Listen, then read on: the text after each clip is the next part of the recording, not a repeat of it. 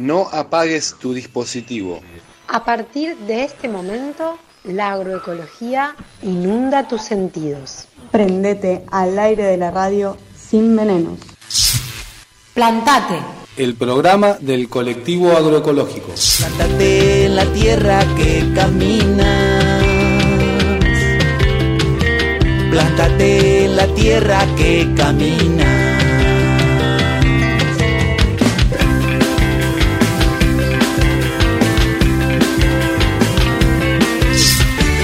En la tierra que camina.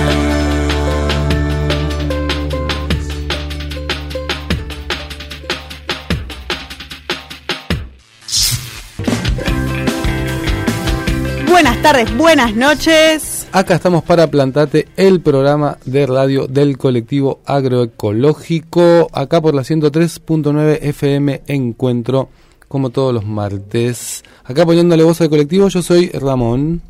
Alicia. Y acá Elena.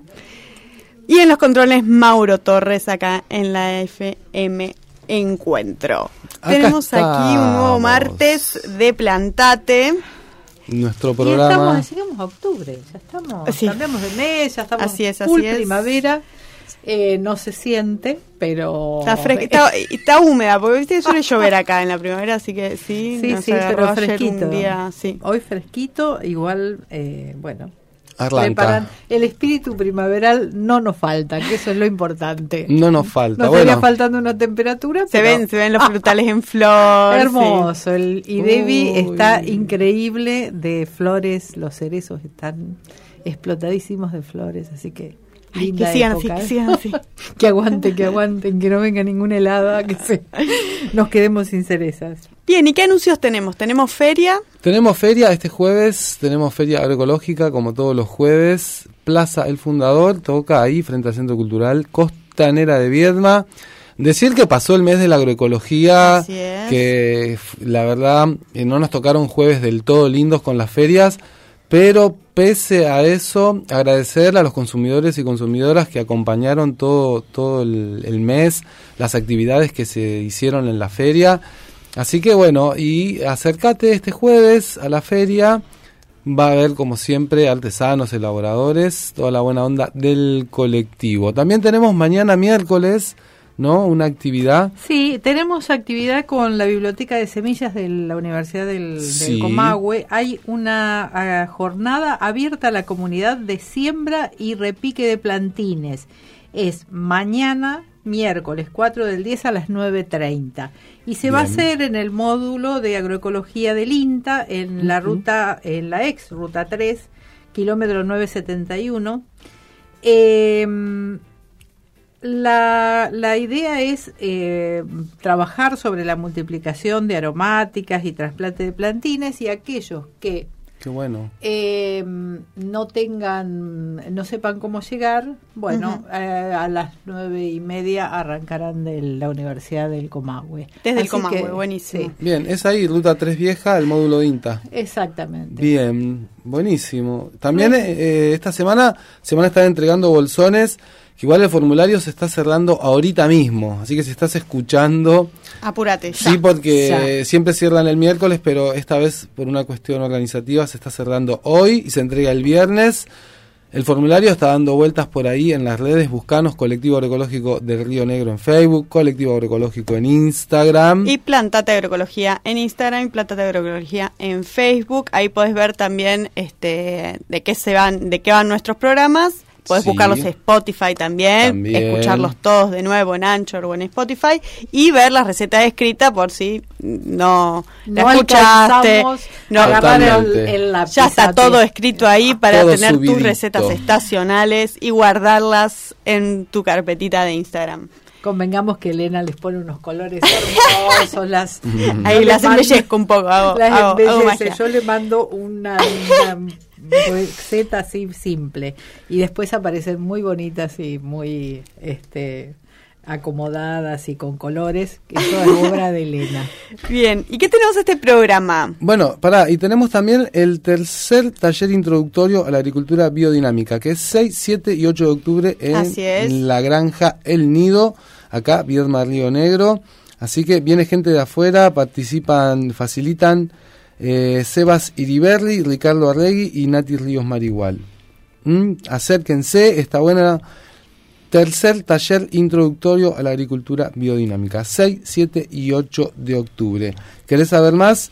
549-2920-692247. Te comunicas con Ricardo 2920-692247 y este fin de semana podés participar entonces de este último avisito que teníamos. Y ahora sí, para este programa, ¿qué tenemos para este programa? Bueno, tenemos eh, como siempre nuestra entrevista, ah, nos vamos para, para Cordillera. Así Con es. esos contactos que quedaron de, de la visita de los compas y las compas. Así es, en la entrevista vamos a estar hablando con Iván, eh, que es de una organización de, de productores que se llama Amarantus. Eh, es súper interesante lo que hacen, son experiencias que, como es la agroecología en cada territorio, eh, tiene, su- tiene su, Su huella, ¿no? Tiene su marca y su particularidad. particularidad, así que nos va a estar contando cómo es que nace, cómo evoluciona, cómo es su distribución, este cuántas personas hay trabajando, súper interesante, así que vamos a estar entrevistando a Iván. De Amarantus. Y Ah, tenemos nuestra receta en el con, con espárragos. Tenemos. Así es, los de estacionalidad. espárragos Vamos. al horno con sésamo, eh, muy fáciles y muy ricas. eh, y con unas salsas ahí, una salsa tártara. Salsa tártara. Que es aplicable Upa. para los eh, espárragos o para lo que se le ocurra Claro, poner. eh, doble. acá, acá siempre creatividad. Siempre es Tenés creatividad. la- claro, tenés la salsa, pero no tenés Siempre el espárrago, no importa, se le pone otra cosa. A otra cosa va, va a ser muy, eh, es muy rica y muy fácil, así que bueno, Bueno, en el tercer Buenísimo. bloque vamos a estar compartiendo la el receta. recetario. Y, pe- y, y así como este que, que tiene que ver también con el recetario, para este primer bloque tenemos esta estacionalidad de verduras. Ahí está Delfi en línea. La Hola Delfi. Delfina Hola Delfi. Delfina Arancio. Sidotti, ¿cómo andás? Hola, buenas tardes, buenas noches. ¿Qué tal? Acá está nos para- estaba esperando. para nuestra este, columna eh, con Delfi. ¿Cómo es esto de, de la estacionalidad de verduras? Contanos, Delfi. Bueno, la, idea hoy era, mm, eh, digo, mm, insistir porque es un tema que se, se habla todo el tiempo, bueno, en Plantate y en todas, en, en todos los, los canales de comunicación que tenemos del colectivo agroecológico. Eh, la idea era eh, hablar un poco sobre la estacionalidad o la importancia de elegir consumir alimentos de estación, ¿sí? No solo verduras, sino también frutas, todo tipo de hortalizas, todo tipo de alimentos. ¿Qué significa que un alimento sea local y de estación? Bueno, significa que eh, fue producido en un radio cercano del lugar donde vivimos, ¿no? Eh, y quería comentarles que, bueno, ustedes siempre mencionan las redes que tiene el colectivo agroecológico. Ahí pueden encontrar eh, un, un material que llamamos calendario de cosecha, que eh, es un cuadrito que nos muestra mes a mes eh, cuáles son los alimentos que se están cosechando en el IDEL, que es como nuestro, el valle productivo que tenemos más cerca Claro. de la comarca Viedma Patagones. Eh, y mi idea hoy era eh, comentar eh, cuáles son los beneficios de comer local y de estación, ¿no? ¿Cuál es, ¿Cuál es el beneficio de no comer lo mismo todo el año o de elegir adaptarnos un poco? Yo entiendo que mm, no, no nacimos con, con no, nos, no, no fuimos criados como con, con, con esta con esta idea la, la gran mayoría. Eh, entonces implica a veces eh, hacer un cambio en, en, en nuestro consumo, reflexionar. Y bueno, eso a veces nos cuesta un poquito, por eso eh, celebro muchísimo que siempre compartan una receta de eh, que tenga como base principal un alimento de estación en este programa. La verdad es que eso es muy valioso. Y mm, bueno, eh, volviendo a por qué comer local y de estación, cuál Dale. es la importancia. Bueno, esto tiene muchísimos beneficios.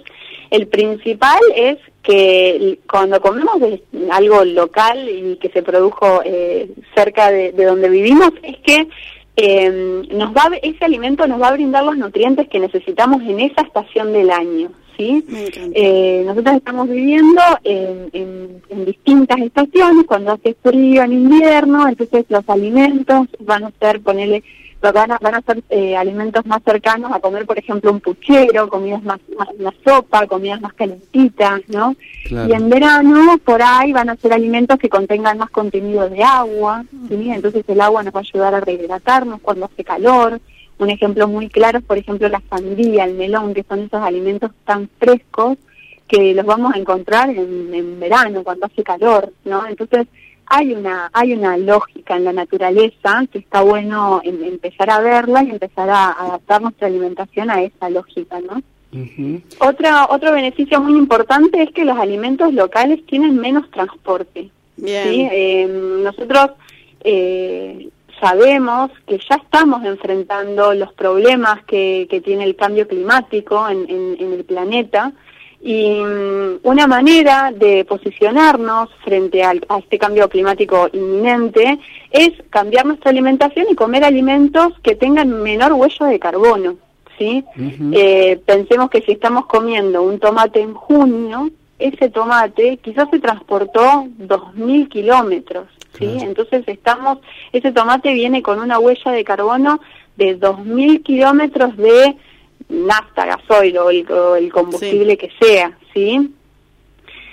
Otro beneficio es que en general son alimentos más económicos, porque al no, no requerir de toda esa cadena de comercialización, de todo ese transporte, sí. Claro, nos estamos ahorrando todos esos intermediarios. Entonces estamos comiendo un alimento que va a ser más directo del productor al consumidor, ¿sí?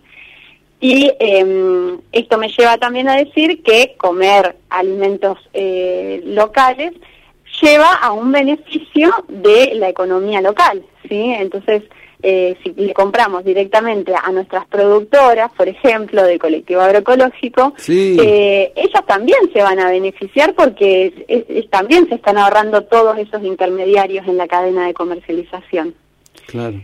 Y además, bueno, más a- hablando más a nivel productivo, los alimentos que se, que se producen eh, con la estación son alimentos que eh, requieren de la utilización de menos agroquímicos, porque por lo general cuando estamos forzando la, a, la, a la naturaleza para, para poder sacar un producto en contraestación, toda esa fuerza nos- no- eh, requiere de que, de que tengamos que usar muchísimos más insumos ¿sí? En- en- en- a lo largo de esa, de esa producción. Y otro beneficio, que es como uno de los que más nos resuenan quizás como consumidores, es eh, que un alimento que se, produ- que se produjo acá cerquita eh, fue cosechado en su óptimo de, ma- de maduración. Tal ¿sí? Eh, un tomate, yo uso mucho el tomate porque es como uno de los alimentos que se eligen más eh, a, a lo largo de todo el año, ¿sí? Eh, un tomate que se cosechó en Salta en junio y que tiene que viajar 2.000 kilómetros para llegar a Viedma, lo van a cosechar muy verde. Sin de la pudrirse, planta, porque- va a ir madurando en el camión, ¿sí? Entonces, eh, el- los nutrientes y, y la, y el perfume, el sabor, el frescor, el color de ese alimento no va a ser el mismo que el de un alimento que se cosechó acá a, nada, 30 kilómetros, ¿sí? Esa misma Este, mañana. Exactamente, es muy distinto. Lo- lo- los alimentos eh, tienen eh, muchos más nutrientes cuando maduran en la planta que cuando maduran en una cámara de, de- de maduración o en un camión, ¿sí? Tal cual. Entonces, eh, esto es como, uno, un, como un pequeño listado de- de los tantos beneficios que tiene intentar o por lo menos hacer un poco el esfuerzo de adaptar un poco nuestra alimentación a, eh, a lo que tenemos disponible cerquita. Así es. Muy bueno, y, y porque... bueno, y insistir con esto, que está el calendario de cosecha, que lo pueden que lo pueden ver. Eh, también tiene la, la distinción entre eh, cuando, un, cuando un alimento está muy disponible, que es cuando eh, se empieza a cosechar a campo, ¿sí? Entonces, eh, esa- ese dato por ahí nos sirve si queremos hacer conservas, si queremos hacer dulces, ¿sí? Porque es cuando va a haber abundancia de ese alimento. Y después, bueno, eh, tener en cuenta que cuando no está acá, si vamos a la feria y lo compramos igual, por más que lo estemos comprando en la feria, es un alimento que por ahí viene del mercado central. Claro, ¿sí? sepamos eso, que, que esté disponible en la feria no significa, en la feria municipal, ¿no? No significa que sea local, siempre hablar con el productor. Exactamente. Y bueno, siempre siempre insistimos que ante ante la duda lo mejor de todo es aprovechar que en nuestra comarca tenemos esta instancia eh, de intercambio directa con los productores, que es algo muy valioso, y aprovecharla para poder consultar qué alimento de todo el que está acá es de estaciones de acá, cuál produ- cuál, cuál, cuál fue producido por vos, ¿sí? Esta pregunta realmente cabe hacerla cuando cuando vamos a la feria y tenemos la oportunidad. Entonces Sí. eso, la- eso la verdad es que está, está muy bueno. También tener en cuenta que el calendario no es estático, porque bueno, Tal ya cual. sabemos que hay años más húmedos, más fríos, más calurosos, entonces la naturaleza es así, este calendario nos ayuda a guiarnos un poco, pero bueno, igual cabe hacerle la pregunta a la productora para que nos pueda, eh, para que nos pueda indicar bien, ¿sí? Eh, Está y después, buenísimo. bueno, Sí. Tener en cuenta que no, no todos los productos eh, locales son necesariamente agroecológicos, ¿sí? La agroecología va como...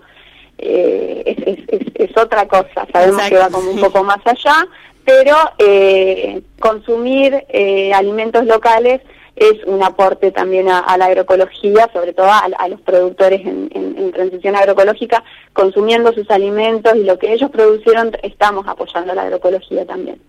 Entonces, eso también hay, hay, hay que tenerlo en cuenta. Está bueno. Y mm, después, eh, bueno, tener en cuenta también esto, que si de repente nos vamos a vivir a otro lado, bueno, nuestra cabeza va a tener que, se- que modificarse de vuelta y adaptarse a este otro otro lugar. Por ejemplo, bueno, ahora en un ratito van a van a hablar con, con compañeros de la cordillera. Así bueno, es. ahí ahí cambia bastante. Claro, calendario, entender eso, que los calendarios son de un lugar, Sí, son sí, sí, de, un lugar, no es de hemisferio sur, porque el hemisferio sur es Ah. gigante. Así que consúltelo, Tal pero cual. solo a la gente local o leyéndolo con los ojos, eso, de que es algo hecho con. eh, consultando a todos los productores a ver cómo, cómo producían, cuándo, cuándo cosechaban, cuándo era la época de mayor este, cosecha, hasta cuándo se podían guardar las verduras, este, todo un trabajo para entender este, hasta cuándo podemos eh, disfrutar la verdura local. Muchas gracias. Exactamente. Así que bueno, eh, espero que, que, que sirva el, el mensaje y que tengamos cada vez más consumidores y consumidoras que elijan comer local y, y de estación. Múltiples beneficios tiene. Gracias. Gracias, Gracias, Delphi, bueno, por este nos informe. Nos Nos vemos. vemos. pronto. Y bueno, y ahí pasó Delphi con este informe. Ante cualquier duda, consulte a su verdulera. Siempre, su verdulera agroecológica de confianza. Bueno, Nos vamos nos con vamos, un temita. nos vamos a escuchar un poco de Vero Markvein. Busquen ahí en las redes por ahí. Vamos con esta, la del diablo.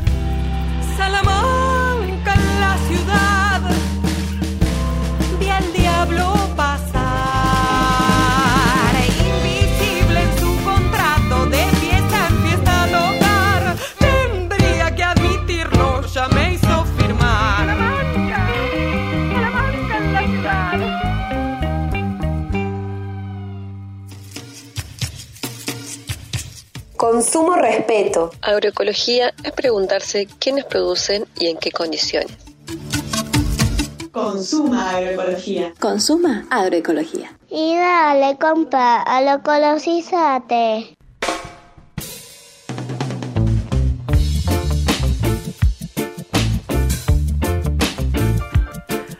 Segundo bloque de Plantate. Acá estamos para la entrevista con Iván Arnica en línea. Hola Iván, ¿cómo andás? Te saludan Elena, Ramón y. Alicia.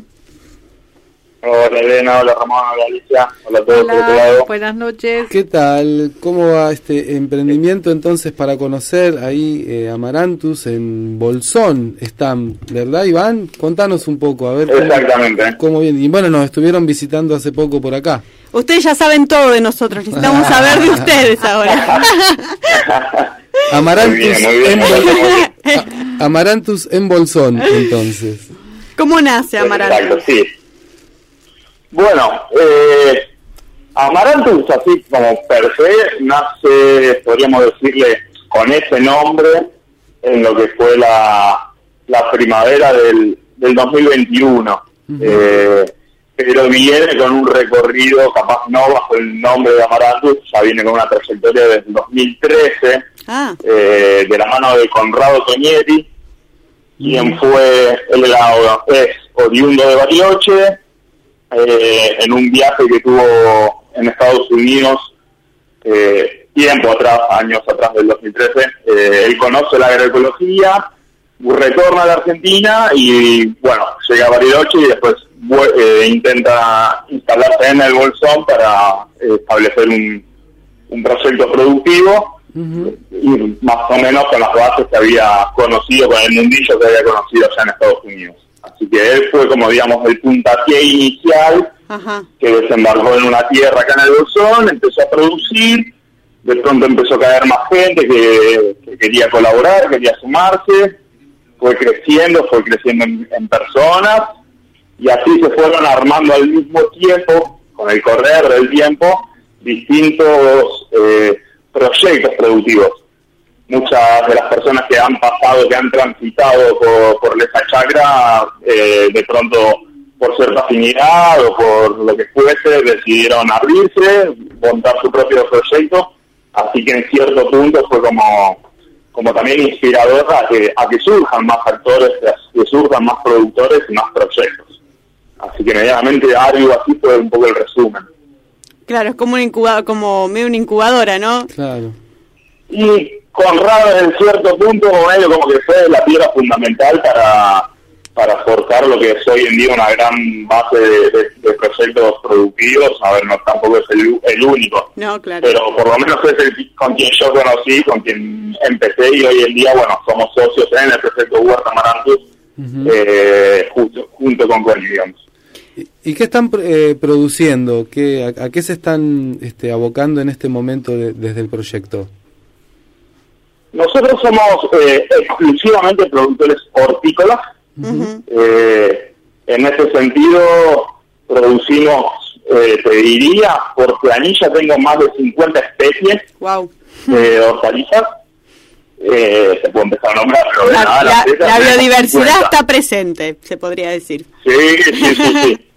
Sumado a, bueno, también estamos montados en un entorno con una biodiversidad que nos, nos abraza por todos lados. Eh, pero bueno, en lo que enfoca Amarantus, sí, netamente es un establecimiento, un proyecto de, de producción hortícola con fines comerciales.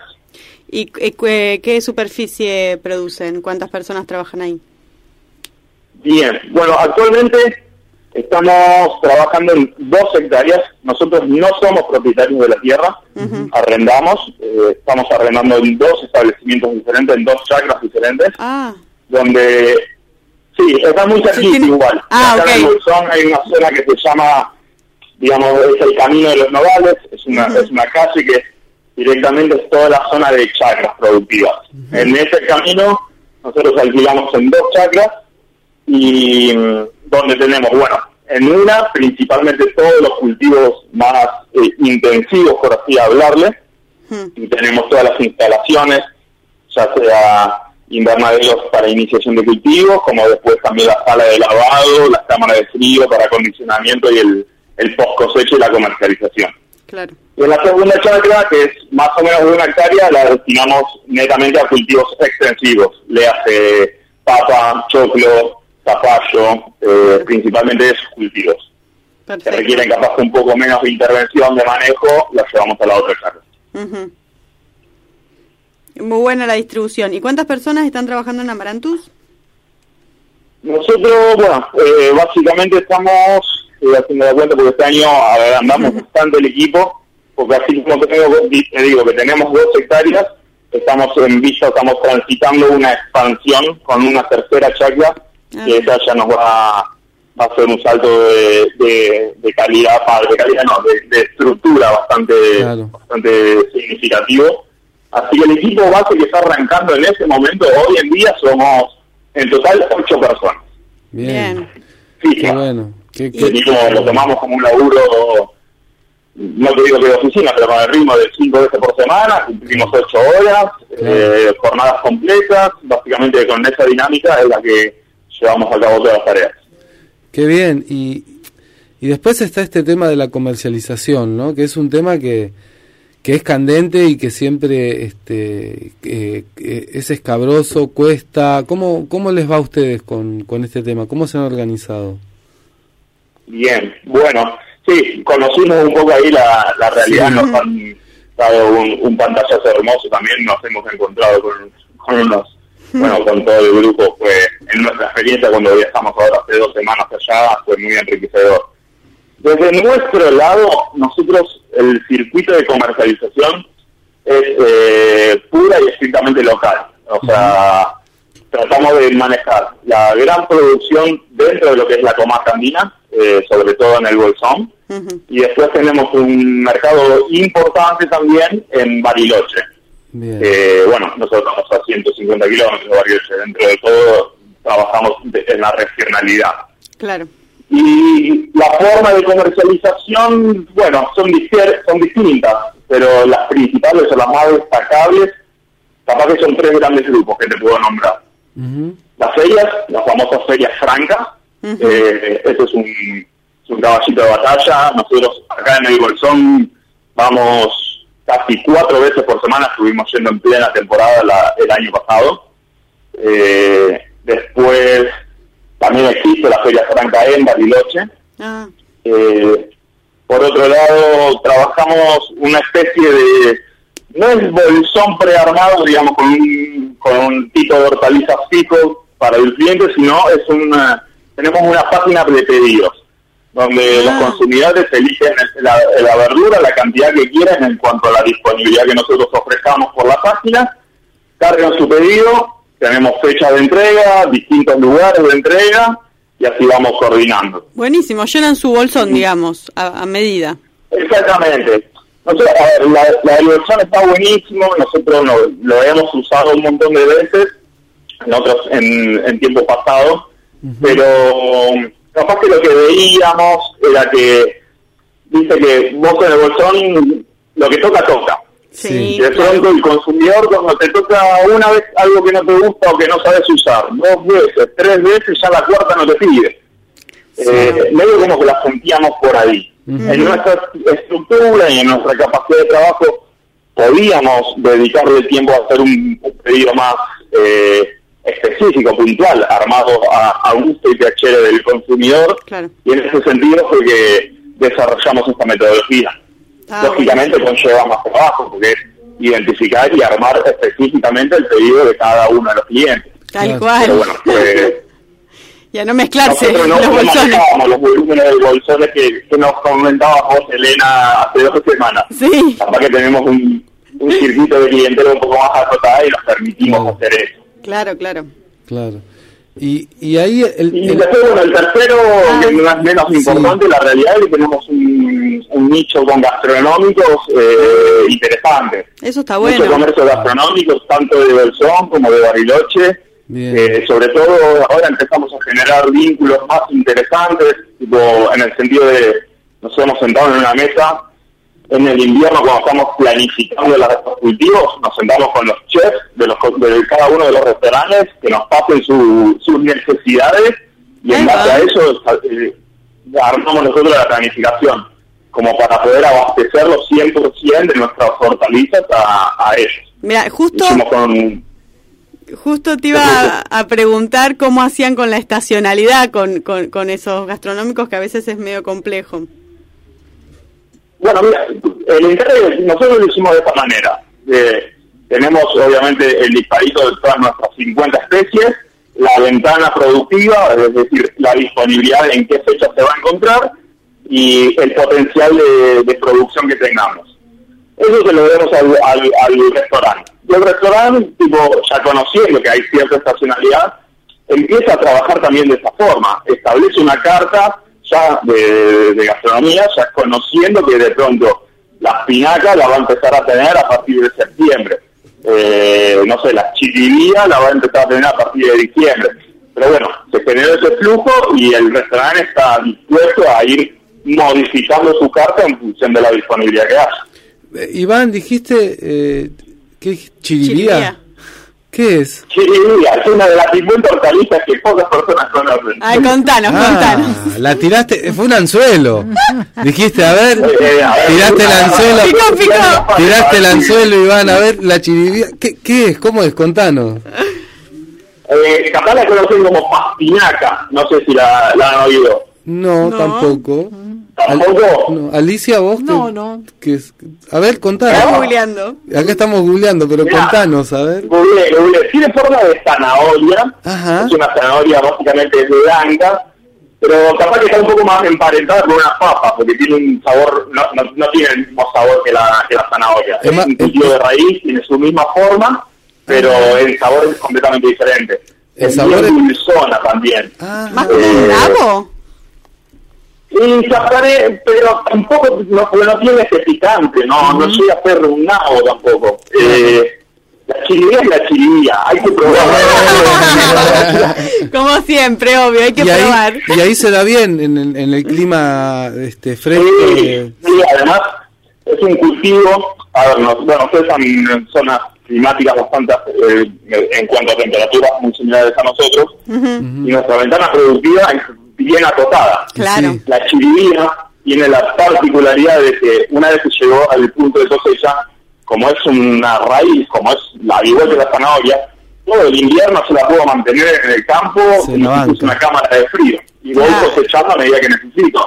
Está buenísimo. Entonces, y no se te pasa, no se pone fibrosa, no tiene, tiene una- un periodo de cultivo bastante largo, con lo cual, bueno, un poquito de eso nos permite hacer una gran cantidad de entrada y después ir comercializando a medida que la vamos necesitando. Claro, hay que agregarle el calendario de Chiribía. Sí, no, no la, no la teníamos. en. No la Al teníamos menos el en calendario de bolsón, porque eh, no sé si acá hay que ver qué, qué ventana productiva tiene Sí, acá, sí. pero pero qué interesante, es muy bueno. Me gustó. Bueno, nosotros claro. en octubre, ah, justo hoy sembré un bancalcito de chiribía y tengo hasta el primero de noviembre para hacer las últimas siembras. Eso básicamente es nuestra, nuestra ventana de siembra. Claro, de siembra. ¿Y se cosecha Claro. cuándo? y calcularle que recién a partir de febrero puedo empezar a comercializar. Claro. Ah, bien, bien, bien, bien. Claro. Bueno, sí, como acá Y tiene también. unos... Sí, tiene, es, un ciclo de zanahoria un poquito más largo, tiene unos 5 o 6 meses y, y la realidad es que te da una, cada una de las chiribías puede pesar arriba de un kilo, con lo Ah. cual es súper rendidora también. Claro. Muy bueno. Y la verdad que yo me saco el sombrero, eh, la planificación que tienen y, lograr ese vínculo con los gastronómicos me parece maravilloso. Sí, bueno, puntualmente de, la planificación en gran parte me, me, ocupo yo. Eh, fue una de las, de las cositas que le empezamos a meter fuerte cuando me sumé al equipo. Y bueno, en esta situación de que en el invierno estamos sobre todo puertas adentro, que el, la- el clima afuera no nos permite hacer mucho laburo a campo, Claro. eh, dedicamos horas y horas y horas a la compu, a datos, estadísticas y empezar a proyectar porque bueno, la realidad es que nuestra, yo les decía, trabajamos en una superficie de dos hectáreas, pero te puedo asegurar, en realidad, pero afirmo por datos de, de planilla que tengo, producimos más de 80 toneladas de alimento en esas dos hectáreas. Bien. Claro. Es muchísima la cantidad de verdura que movemos eh, sumado, o digamos, acompañado de una planificación bastante ajustada. Nosotros, capaz que tenemos el bancal de lechuga, se terminó de lechuga y enseguida ya estoy teniendo los almatios de brócoli esperando a que se rotobatee todo ese bancal y poder tra- trasplantar enseguida otro cultivo. Claro, sí, que- todo, sí, todo- sí, todo- sí, todo el funcionamiento tiene que ser bien bien ajustado para poder aprovechar este, el, el tiempo de, de producción, ¿no? Que la ventana productiva. Exactamente, yo lo hablo como, me gusta siempre parafrasearlo como si fuese una, una orquesta. Estamos planificando y de Claro. repente la sinfonía empieza a sonar y empezamos todos a bailar y bueno, cuanto más ordenado y, Eh. y prolijo salgan las cosas, todo va encaminado. Mejor va a sonar. Bueno, y, y quien quiera escuchar la música de Amaranto, ¿tienen redes? ¿Dónde, dónde pueden Bueno, eh, dónde eh, pueden conocer? sí, sí. Bueno, principalmente nos manejamos con el Instagram. Eh, el Instagram es huerta.amarantus. Así es. Eh, esa es la principal red social que tenemos. Hay un Facebook, pero la realidad es que todavía no lo estamos usando. Huerta.amarantus. Bien, y Aparece porque antes era Huerta Amarantus todos juntos, confírmame, si no, Eh, no, sí, me- me- lo yo los etiqueté igual, así que si siguen Bien. Plantate van a estar ahí, este, van a verlo y sí creo que sí. punto, yo te lo confirmo. la Sí, verdad, estoy casi seguro que es Huerta.amarantus. Eh, Sí, sí, Iván, muy muy buena la charla, eh, muy bueno también cuando pu- pudieron acercarse por acá, seguir tejiendo estos estos lazos creo que es importantísimo para para para esta actividad que nos interesa que es generar alimentos sanos y, y buenísimo que estemos estamos como en la misma provincia y, y seguir este empujando no este este carrito de, de de buenas vibras y de y de energías de de un mundo mejor posible para todos y todas. Así que ahí creo que Completamente. forma parte de, de esta red y gracias por este tiempo y, y por hacernos conocer este, una verdura. Bueno, Además, además de la ¿conocen? experiencia. ¿Cómo? ¿Conocen el colinabo? Ese se ha dado acá, me Ese parece, dado, sí, sí. Eh, No se difundió mucho. Cuesta. Sí. Cuesta introducirlo, la verdad que cuesta. Sí, sí, lo- eh, sí. Creo que yo traje una vez una semilla, sí. Pero no, eh, no se ha logrado imponer como como verdura en las ferias. Sí, en el mercado cuesta. cuesta. Sí. A nosotros mismos, no- nosotros vamos a las ferias, tenemos que ir con un libretito de recetas al lado para poder decirle cómo cocinarlo, por lo menos. Bueno, Sí, que en su programa hacen bastante de esta situación, ¿no? Sí, Así sí. es, sí, nosotros, eh, porque la idea es eso, de llegar también a los consumidores para cambiar hábitos, este. Exactamente. Y- y- Me encanta eso, es el, nuestro mayor enfoque y, y objetivos están en eso, está en generar los vínculos, bueno, obviamente entre nosotros, entre los pares, pero sobre todo con los consumidores. Yo puntualmente amo pararme en la feria, hablar con cada uno de los que vienen a comprar. Son- me saludan por nombre y apellido, ¿viste? Eh, esa- esos vínculos, esas relaciones que se generan son impagables, la verdad que sí. Así es. Bueno, muchísimas gracias, Iván, por este atendernos y contarnos sobre la experiencia de Amarantus. Y bueno, nos veremos en el Bolsón en Así a es. fines de diciembre, que por allá sí, vamos a- para, Para el para encuentro. el fines de noviembre, perdón, para el encuentro de agroecología. Bueno, un placer Dale, escucharte. esperamos en el huerto. Muchas gracias, nos vemos en el huerto. Muchas gracias a ustedes. Adiós. Beso grande para todos. Bueno, y ahí pasó Iván, entonces, de Amarantus, Amica. este eh, emprendimiento en el Bolsón. ¿Y dónde lo escuchaste? Emplantate. el programa del colectivo agroecológico y nos vamos de este segundo bloque con, Con otro tema de Vero Markbein Buscando el Sol. Ahí va.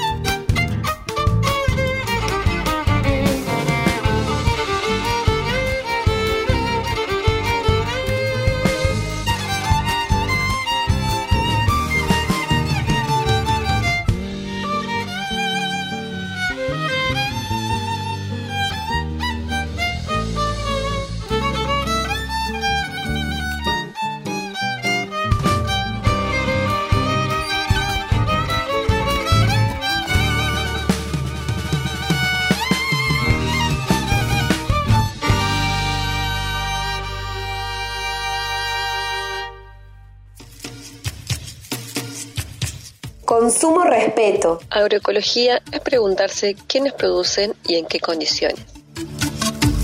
Consuma agroecología. Consuma agroecología. Y dale, compa, a lo ecologízate.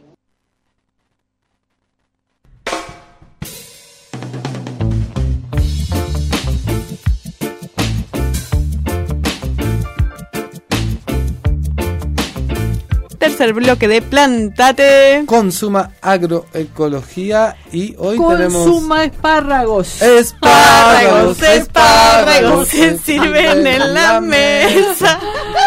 Vamos a incorporar una sección de este, Can- canciones de cantadas. verduras, canciones de verduras. Recetas cantadas. Recetas Recetas cantadas. cantadas. Ahí está, como los jingles. es buena.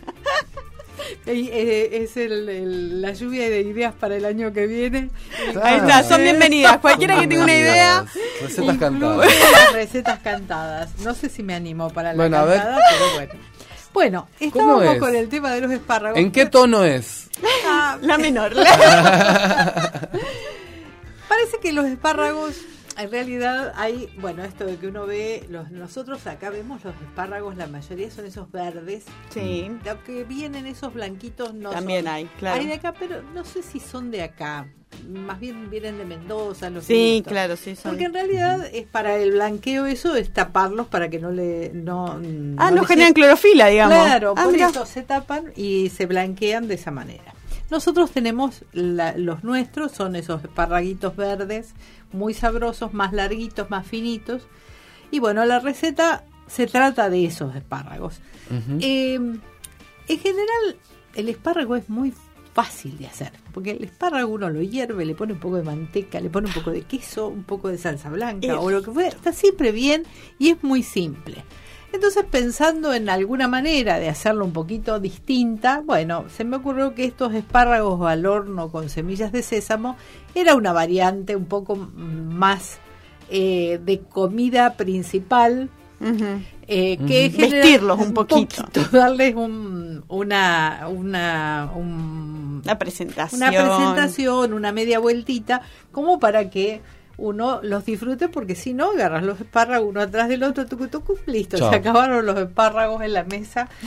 Este, así que bueno, estos espárragos que son al horno con semillas de sésamo. Vamos a necesitar 20 espárragos. Es un paquetito de espárragos. Un paquete. Un, Un atado. paquete, un atadito de, de espárragos. Dos huevos, 100 gramos de panco. El panco es un pan rallado más gruesito que se hace en realidad en vez del pan de panadería, se hace con pan lactal. No suele estar tan disponible, uno puede usar un pan rallado más grueso o hay un pan, porque la idea es un poco la crocantez. Hay un pan rallado y si no, también lo, lo hice en casa, que es con de maíz, que es agarrar la, lo que es las hojuelas de, de maíz inflado sin azúcar, obviamente, y molerlo y hacer un pan rallado grueso que le va a dar un crocante que es fantástico y es Ahí va. mucho más barato que el panco que no sé por qué sale petrodólares eh, por eso Porque su nombre es japonés. claro Pero solo es- su nombre, no creo que es importado. El, el- pan rallado. Es, es pan rallado, pero es que- porque es panco es más caro. Bueno, entonces, si no hay panco, es pan rallado grueso o esto. Al pan rallado uno le puede agregar un poquito de el, el maíz. Yo a veces eh, pongo avena, ¿viste? Cuando claro. rebozo, mezclo. Sí, mezclo lo que semillita. tengo. Y le vamos a y vamos a necesitar también eh, dos cucharadas de sésamo. Sí. Estos van a llevar una salsa. Yo pensé en una salsa tártara, pero la versión también, esta es una versión local y económica. El otro día alguien me dijo, che, pero la salsa tártara lleva eh, alcaparras. Le digo, pero alcaparras son prohibitivas, literal.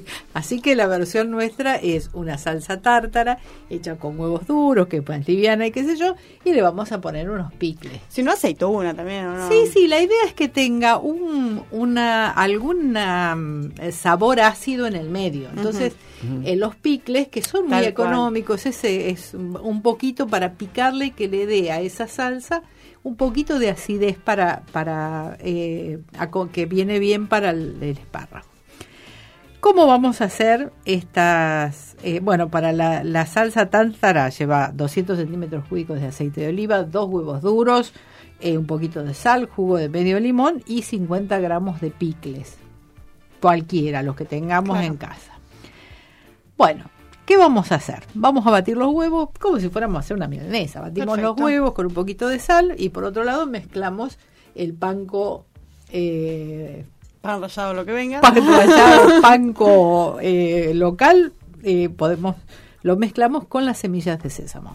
Vamos pasando los eh, espárragos por el huevo y los rebozamos en esa eh, en esa mezcla de pan rallado y, y semillas. Una placa aceitada y los ponemos en el horno, los vamos a poner 10-15 minutos cuando estén. ¿Qué es lo que vamos a hacer con los, los eh, espárragos antes de rebozarlos? El espárrago tiene un punto que se quiebra. La, la Mm. última parte en general es bastante leñosa, por decir, es muy Claro, más fibrosa. Más Más fibrosa. fibrosa. Entonces yo, por regla, o le corto más o menos unos 10 centímetros, eh, o donde vea que él se corta solo. Uno hay un punto en que uno dobla el espárrago y se corta en un lugar. Bueno, ese sería como el, el- el punto de separaciones de esa parte leñosa. punto de quiebre, El justo. punto de quiebre, exactamente. Pero si no, más o menos yo le calculo, uno se va a dar cuenta enseguida si dónde es que siente que están como todavía medio duritos. Sí, Tampoco pasa nada, son un poco más fibrosos, si Claro. queda un poco más, un poco menos, no Sí, es que es bueno. incomible, como para Pero mejor sacarle lo más que podamos. Claro, un parte. pedacito de la, del, ca- de la, La última fibra. parte del, del tallito que suele ser un poquito más dura.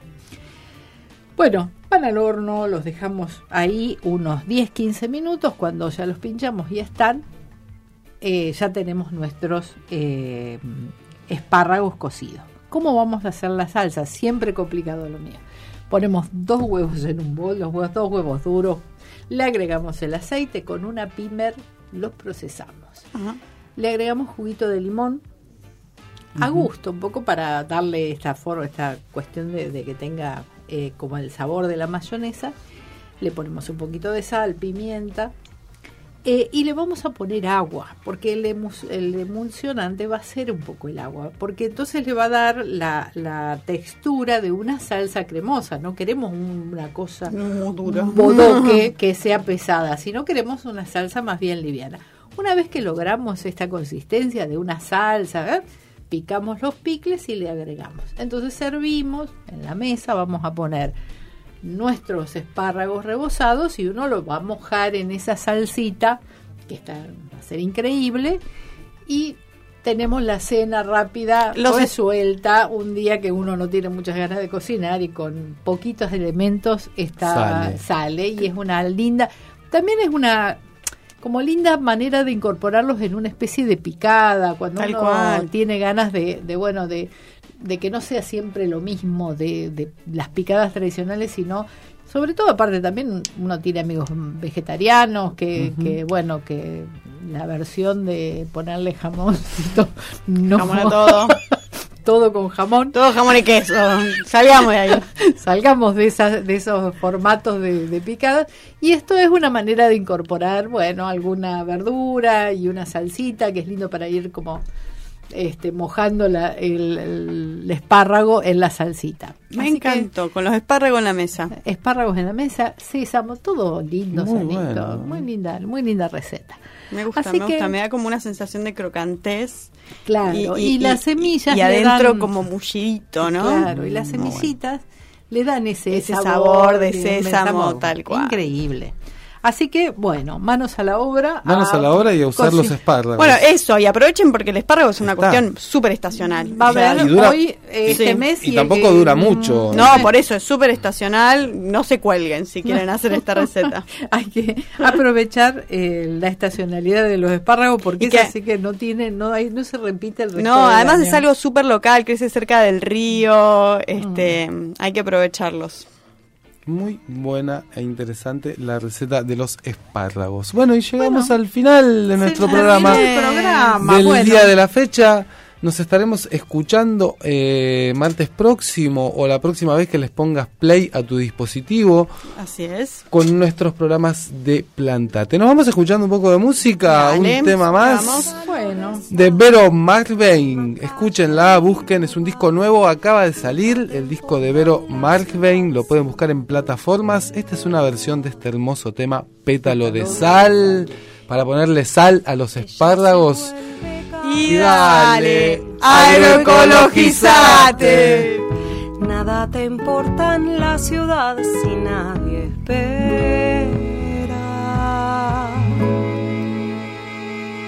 Y no es tan trágico, mi amor, es este sueño, es este sol que ayer pareció tan extraño.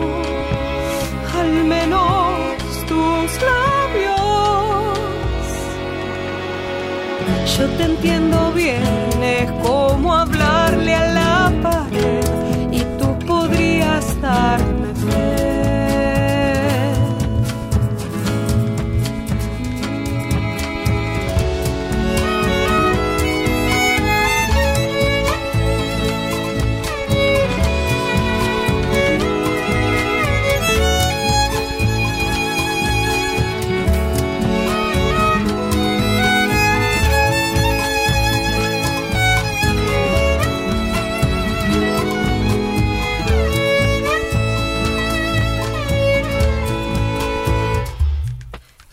Pétalo de sal, la misma calle, el mismo bar.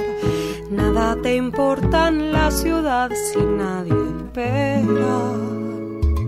Y no es tan trágico, mi amor, es este sueño, es este sol que ayer pareció tan extraño.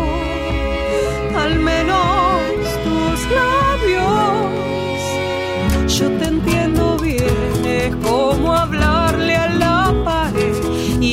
imagino dando vueltas en el vecindario.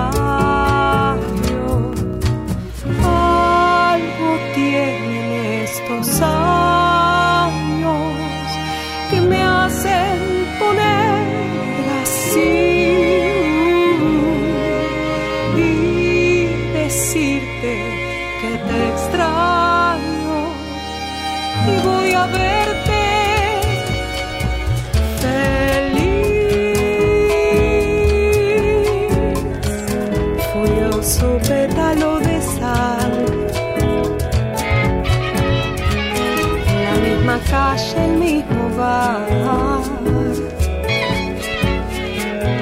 nada te importa en la ciudad si nadie espera.